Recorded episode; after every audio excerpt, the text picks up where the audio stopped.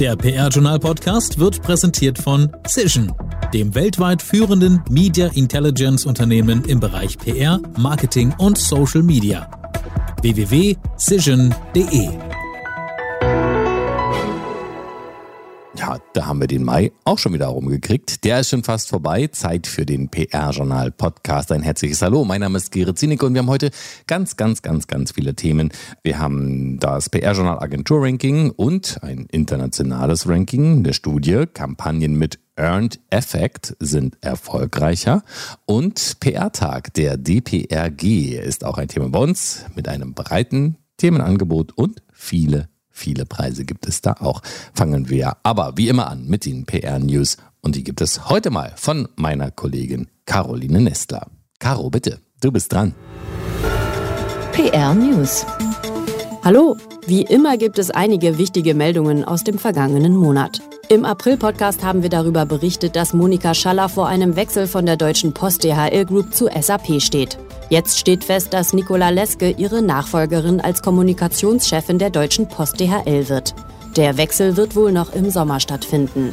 Leske war zuletzt seit knapp eineinhalb Jahren Partnerin bei Gauli Advisors in Frankfurt am Main und zuvor ihrerseits Leiterin der Gesamtkommunikation von SAP.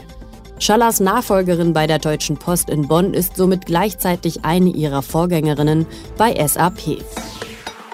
Nicole Mommsen verlässt den VW-Konzern nach knapp drei Jahren und wird neue Kommunikationschefin der Deutschen Bahn. Mommsen tritt bei der Deutschen Bahn die Nachfolge von Oliver Schumacher an, der im Sommer dieses Jahres in die passive Phase der Altersteilzeit wechseln wird. Claudia Oeking, derzeit noch Director External Affairs bei der Philip Morris GmbH, wird zum europäischen Flugzeughersteller Airbus wechseln. Dort wird sie am 1. September die Stelle als Head of Public Affairs für Deutschland antreten.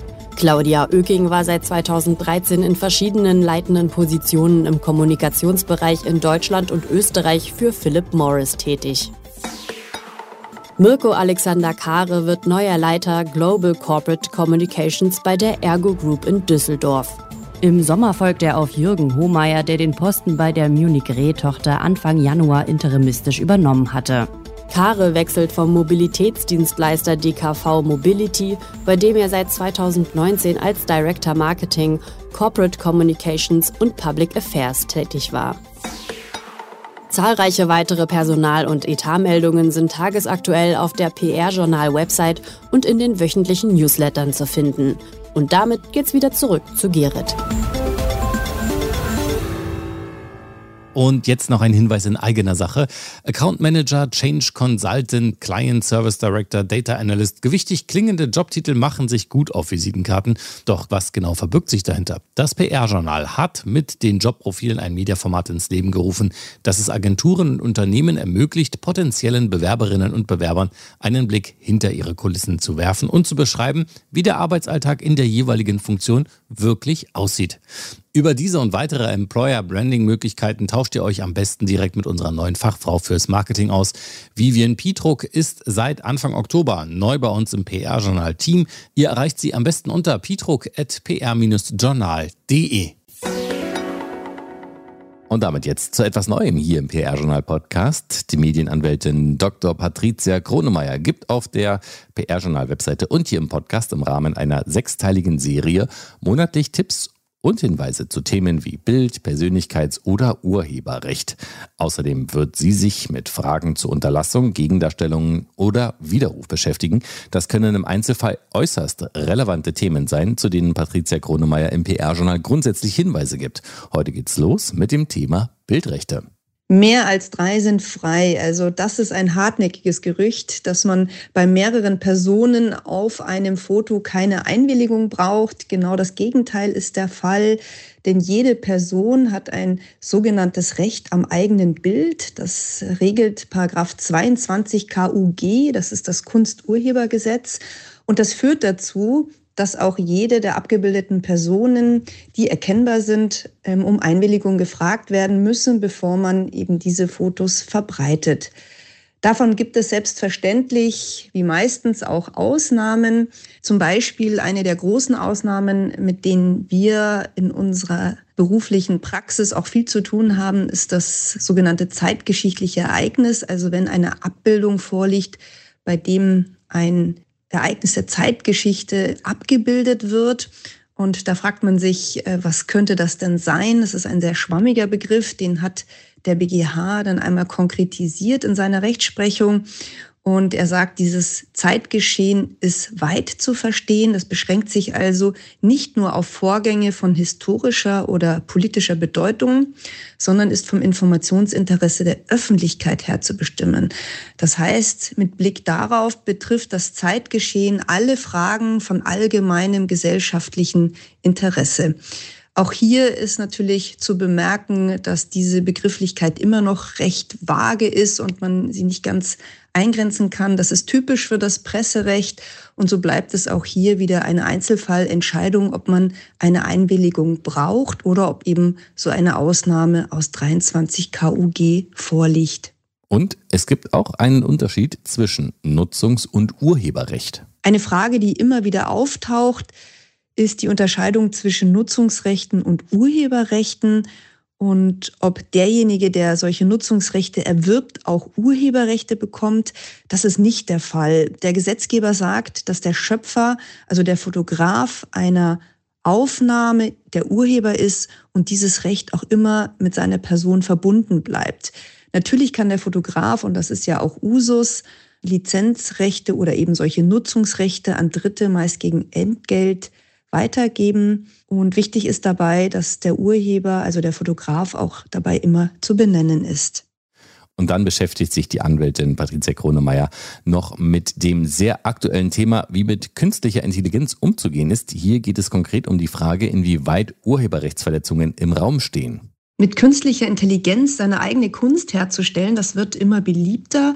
Allerdings ist aus juristischer Sicht beim Ansatz von solchen kreierten Bildern wieder Vorsicht angebracht, da Urheberrechtsverletzungen im Raum stehen. So laufen in den USA bereits Sammelklagen gegen diese Tool-Anbieter. Geklagt hat unter anderem auch die Bildagentur Getty Images. Das ist ja eine der bekanntesten. Und hier lautet genau der Vorwurf, es sei eine Verletzung des Rechts am geistigen Eigentum sowie des Urheberrechts erfolgt. Vielen Dank an dieser Stelle Patricia Kronemeyer, die im kommenden halben Jahr sich im PR-Journal und hier im Podcast mit ihren Servicebeiträgen zu Wort melden wird. Top-Thema des Monats. Und damit jetzt ein herzliches Hallo an den Chefredakteur des PR-Journals, Thomas Dillmann. Hi, ich hoffe, dir geht's gut, Thomas. Danke der Nachfrage, Gerrit. Ich bin zufrieden. Ich hoffe, es geht dir auch gut. Und von mir ein fröhliches Hallo zurück. Ja, wir haben heute spannende Themen. Wir haben ähm, das PR-Journal Agentur-Ranking, ähm, wir haben die Kampagnen mit Earned Effect, die wir beleuchten werden und wir haben noch den PR-Tag der DPRG, also viel, viel vor. Thomas, fangen wir mit dem ersten Thema an, PR-Journal-Ranking. Das ist heute unser erstes Thema und es gibt auch einen kleinen Ausblick auf die weltweite Entwicklung. Fangen wir mit dem PR-Journal-Ranking an. Thomas, am 11. Mai ist es erschienen. Ja, von langer Hand von PR-Journal-Gründer Gerhard Pfeffer vorbereitet, wurde, wenn du so willst, der Vorhang am 11. Mai gelüftet.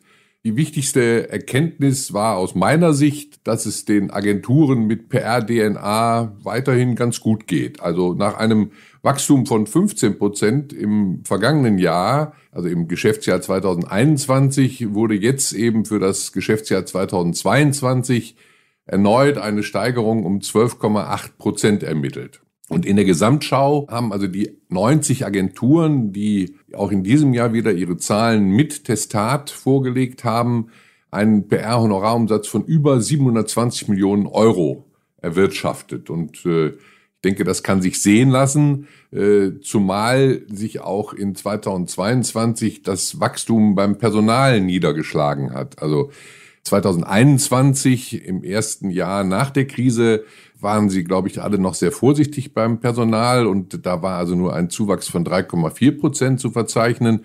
Und jetzt für 2022 hat sich das mehr als verdoppelt und es sind jetzt 7,2 Prozent mehr an Personal. Na, das hört sich doch richtig gut an. Stabiler Zuwachs. Ähm, und die Rangfolge der größten Agenturen, was, was, hat sich da getan? Ich denke, da kann man sagen, da äh, ist Kontinuität angesagt oder da hat sich Kontinuität gezeigt. Auf den ersten drei Plätzen gab es in der Reihenfolge keine Veränderungen. Also erneut Fischer Appelt als Marktführer vor Media Consulta und Serviceplan PR und Content. Und wie fällt so euer Fazit zum diesjährigen Ranking aus?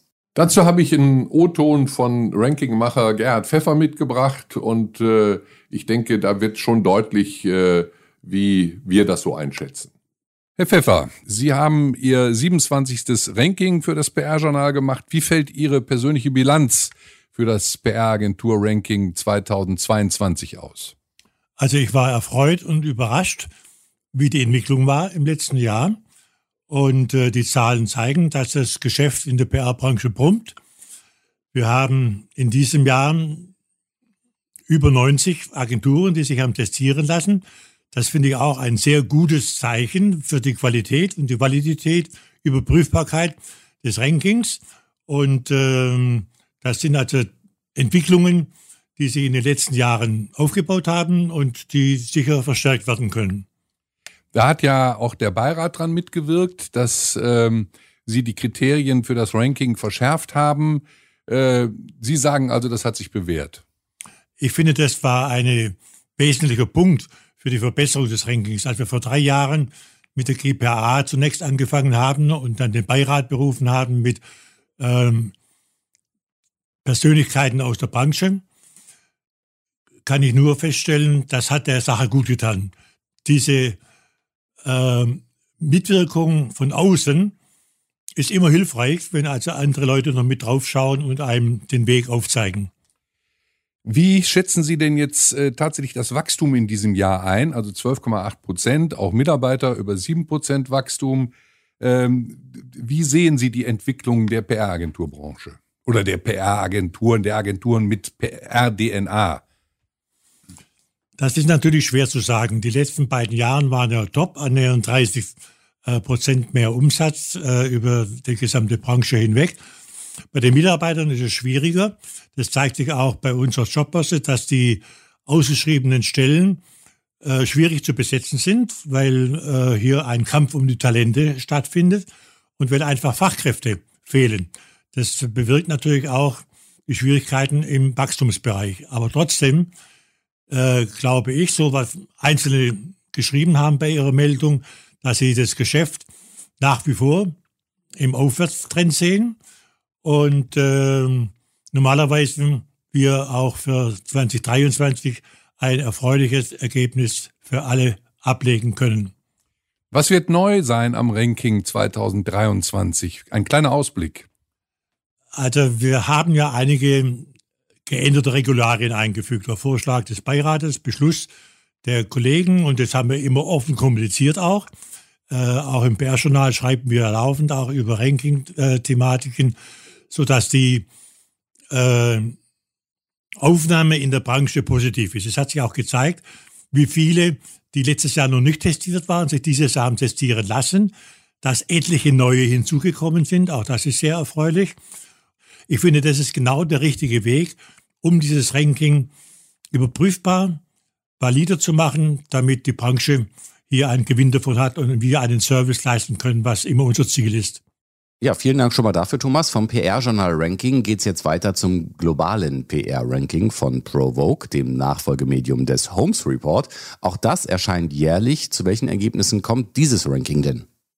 Ja, ich finde das sehr interessant, denn äh, wenn man einen wohlgemerkt ganz groben Vergleich anstellt zwischen beiden Rankings, dann kann man schon feststellen, dass die Tendenz äh, ähnlich ist. Also nach dem sprunghaften Wachstum 2021 weltweit jetzt von 17,1 Prozent äh, und in Deutschland vor einem Jahr eben 15,8 Prozent fällt das Wachstum jetzt 22 geringer aus. Also weltweit 12,1 Prozent, währungsbereinigt 9,1 Prozent und in Deutschland eben, wie vorhin erwähnt, 12,8 Prozent. Also der PR-Markt insgesamt, das lässt sich, glaube ich, festhalten, hat sich deutlich konsolidiert.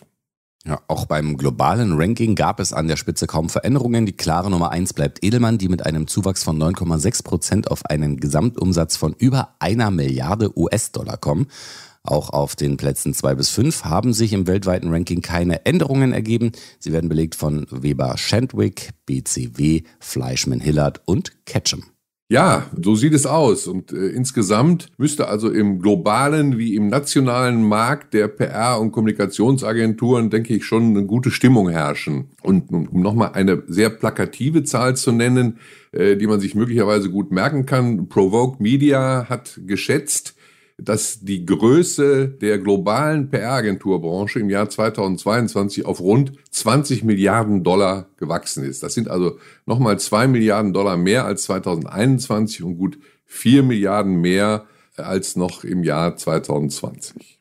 Ja, vielen Dank bisher, Thomas, für die Einblicke in die verschiedenen Rankings und all das gibt es natürlich auch im PR-Journal nachzulesen. Ausführliche Beiträge zum PR-Journal-Ranking, zum globalen PR-Ranking von Provoke und übrigens auch zum Ranking der Internetagenturen, das auch im Mai vom Bundesverband Digitale Wirtschaft BVDW vorgestellt wurde. Thema Nummer zwei steht jetzt hier auf meinem Tableau. Und da habe ich als Überschrift Kampagnen mit Earned Effect sind erfolgreicher. Da gab es jetzt eine Studie zu. Thomas, Kannst du kurz sagen, worum es da geht? Ja, Earned Media, wie es äh, in der Kurzfassung heißt, ist ja äh, geradezu das Kerngeschäft von PR. Und äh, deshalb wollte ich auch nochmal hier an dieser Stelle kurz auf diese Studie zu sprechen kommen. Klar, sie kommt jetzt von einer Agentur, also von Weber Schendwick, die hier äh, sicherlich nicht vollkommen erkenntnisneutral an das Thema herangegangen ist, aber Weber Schendwick hat die Studie mit einem Partner, mit dem Institute of Practitioners in Advertising, IPA, durchgeführt. Und die haben für die Untersuchung weltweit 340 Fallstudien herangezogen aus über 60 Produktkategorien im B2B und B2C-Bereich. Ja, und was haben die jetzt festgestellt? Naja, in einem Satz, dass eben einfach Kampagnen, die äh, Berichterstattung und Konversation über einen längeren Zeitraum nach sich ziehen, haben eine 53-prozentig höhere Wahrscheinlichkeit, sehr große Wachstumseffekte zu generieren. Also zum Beispiel im Bereich Umsatz, Marktanteil, Neukunden. Und Nigel Rahimpur, Head of Strategy bei Weber Schendwick in Deutschland, einer der Verantwortlichen für die Studie, sagt, ich zitiere, wir haben nicht nur die Überlegenheit von Earned Effect Kampagnen bewiesen, sondern auch identifiziert, welche Art von Earned Kampagnen am effektivsten sind. Ja, das hört sich jetzt sehr stark nach Pflichtlektüre für Agenturen an. Im PR-Journal findet sich dazu auch ein ausführlicher Beitrag und der Link auf weitere Informationen von Weber Schenwick zu dieser Studie. Ja, und jetzt kommen wir zum Thema Nummer drei und da geht es um den Internationalen Deutschen PR-Preis der Deutschen Public Relations Gesellschaft, kurz DPRG, und den Deutschen PR-Tag in Hannover, Thomas. Ja, aus meiner Sicht war es wie im Vorjahr wieder eine gelungene Veranstaltung, also zwei Kongress- oder Workshop-Tage mit rund 200 Teilnehmerinnen und Teilnehmern und dann eben noch am ersten Kongresstag die Preisverleihung. Und äh, beim PR-Tag selbst, da gab es Impulsvorträge und Workshops zu Themen wie New Work, digitale Transformation, Comtech, PR und Recht, Medientraining, Corporate Newsrooms, also das war schon vielseitig und hat, glaube ich, das Interesse der Teilnehmerinnen und Teilnehmer getroffen. Und das Keynote-Speaker waren unter anderem Viviana Medina von der Hochschule für Schauspielkunst, Ernst Busch und eben auch Katharina Barley, die Vizepräsidentin des Europäischen Parlamentes. Und äh, ja, all das zusammengenommen, war das lebendig, war das interessant. Das war eine Veranstaltung, auf die die Teilnehmer Lust hatten. Ja, wie lief denn die Preisverleihung? Ja, wie man sich vorstellen kann, zunächst gespannte Erwartungen, dann aber auch einfach gute Stimmung und der Abend stand dann, wie gesagt, ganz im Zeichen der Gewinner und zuerst wurde der Thought Leadership Award äh, vergeben. Das war vorher bekannt, dass der an das Energieunternehmen NBW geht und dann auch als erster Preis, der nicht bekannt war, wurde der diesjährige Junior Award vergeben an Camilla Weiß-Franco, die für die Kommunikationsagentur äh, Pio tätig ist. Und äh, ja, wie alle Bewerberinnen und Bewerber um diesen Preis musste auch sie ein Kommunikationskonzept für ein Projekt für Mentor, den Lesehelfer Bundesverband vorstellen, erarbeiten und vorstellen. Und sie gewann am Ende, weil sie die besten Bewertungen für ihren Vorschlag erhalten hat. Und danach wurden dann im weiteren Verlauf des Abends eben noch die 25 weiteren Awards in den Bereichen Corporate Communication, Kompetenzen, Themen, Märkte, Maßnahmen, Instrumente und äh, noch Sonderkategorien vergeben. Und ja, um es jetzt auch dann direkt zu sagen, die erfolgreichsten Teilnehmer war die Organisation Laut gegen Nazis mit der Agentur Philipp und Keunche, war das Projekt von Haribo, Haribo Goes Wacken mit den Agenturen LHLK, Jung von Matt Spree und Cooper Copter und das große Unternehmen Karl Zeiss mit der Agentur Wildstock Network. Die haben alle zwei Awards gewonnen und desgleichen auch die Agenturen Weber Schendwick, Achtung und Edelmann, auch dann jeweils mit zwei unterschiedlichen Kundenprojekten. Und wenn ich das richtig verfolgt habe, dann gab es auch noch Ehrungen, richtig? Ja, denn der langjährige Jurypräsident Peter Zischka, also der bekannte PR-Professor aus Hannover, der wurde verabschiedet und äh, sein Nachfolger wird eben Olaf Hoffjan, der ist ebenfalls Professor für Kommunikationswissenschaften an der Universität Bamberg. Und ja, dieser, diese Übergabe, dieser Stabwechsel wurde dann an diesem Abend auch noch bekannt gegeben. Ja, Thomas, vielen, vielen lieben Dank für die ganzen Infos. Sehr gerne. Auf ein Wort mit ja, und damit kommen wir jetzt zum Interview des Monats Mai. Auch da geht es wenigstens teilweise um das neue PR-Ranking, denn der Gast ist im Vorstand des alten und neuen Marktführers Fischer Appel tätig. Matthias Wesselmann hat sich den Fragen von Chefredakteur Thomas Dillmann gestellt und äußert sich unter anderem zu den Themen Fachkräftemangel, Zukunft der PR-Agenturbranche und dem Umgang mit künstlicher Intelligenz in der Agenturbranche. Das neue PR-Journal-Ranking von Gerhard Pfeffer für die PR-Agenturbranche ist frisch erschienen am 11. Mai. Marktführer ist zum vierten Mal in Folge die Fischer-Appelt-Gruppe.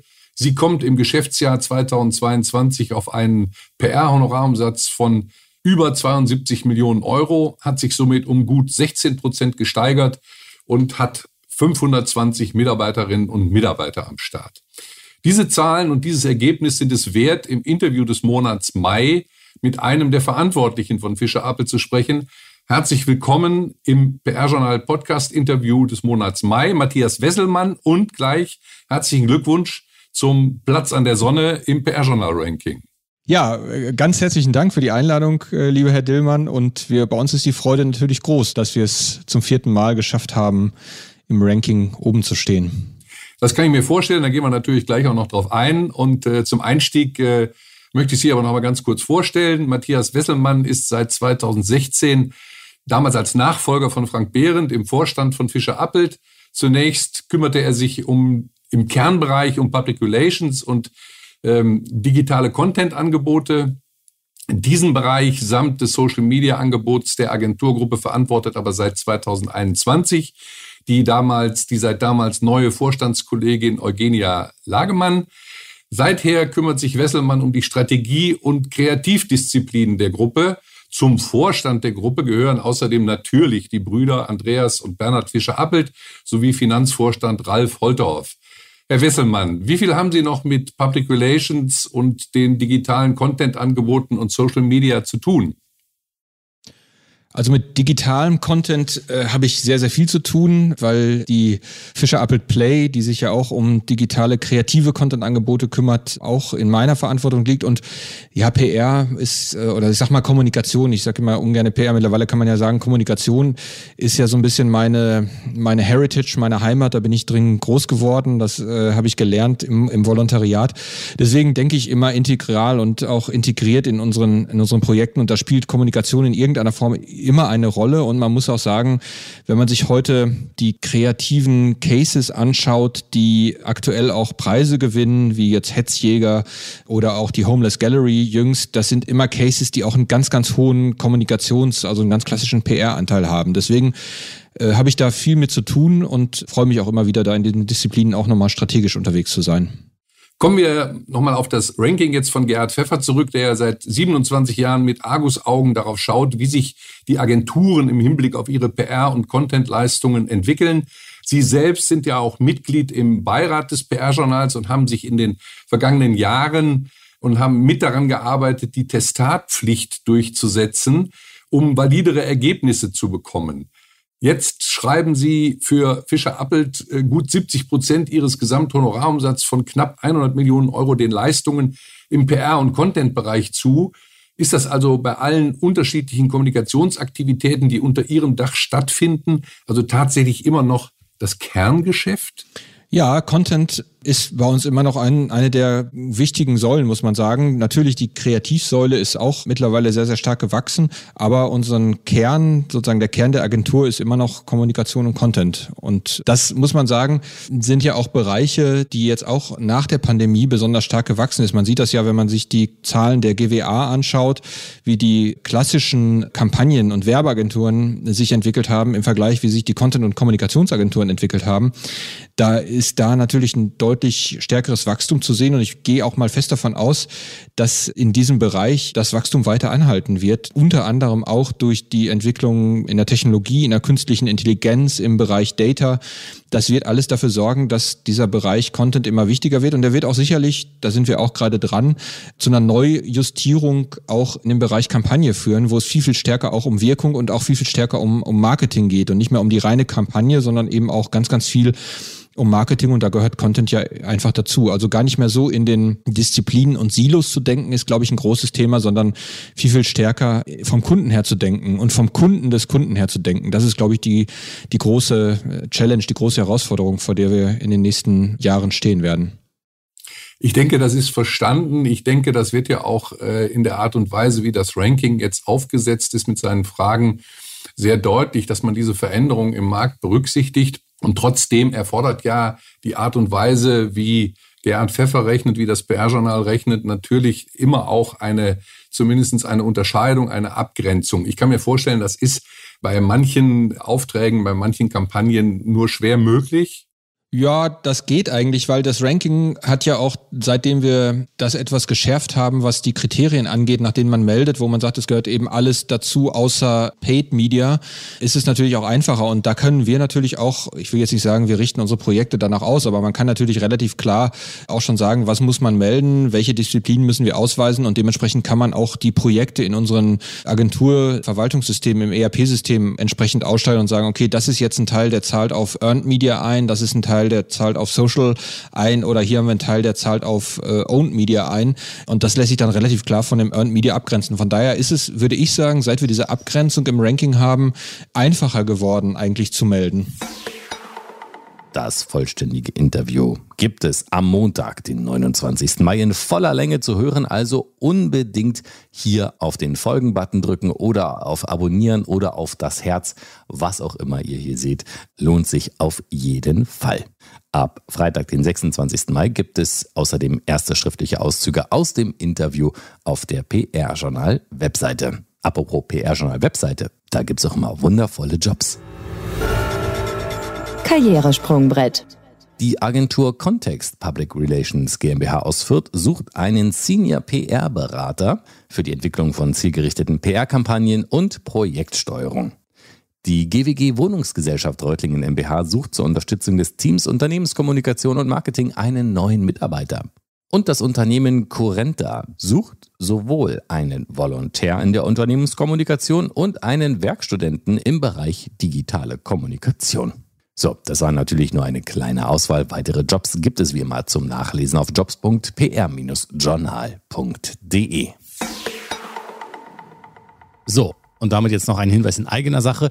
Die Aufbereitung von Case Stories verbinden ja viele vor allem mit der Einreichung für einen Branchen-Award oder für den Pitch bei einem potenziellen Neukunden. Bis es mal wieder soweit ist, müssen aber eure gelungenen PR-Projekte und resonanzstarken Kampagnen nicht in der Schublade warten. Wir haben eigens dafür eine Advertorial-Rubrik geschaffen, die PR-Journal Kreativ Cases. Hier könnt ihr Projekte vorstellen, von der kniffligen Aufgabenstellung über die kreative Lösungsidee bis hin zu den Ergebnissen und Learnings.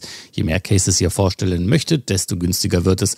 Einzelheiten, die gibt's wie immer von Vivian Pietruck unter pietruck.pr-journal.de. Und damit sind wir auch schon wieder am Ende. Den nächsten PR-Journal-Podcast gibt es am 27. Juni. Bis dahin bleibt alle gesund und nicht vergessen das Interview des Monats am kommenden Montag live hier mit Thomas Dillmann, den Chefredakteur des PR-Journals und seinem Gast Matthias Wesselmann aus dem Vorstand von Fischer Appelt. Mein Name ist Gerrit Zienicke und ich wünsche euch bis dahin eine schöne Zeit. Macht's gut. Ciao, ciao. Bye, bye. Der PR-Journal-Podcast wurde präsentiert von Cision, dem weltweit führenden Media Intelligence Unternehmen im Bereich PR, Marketing und Social Media www.cision.de.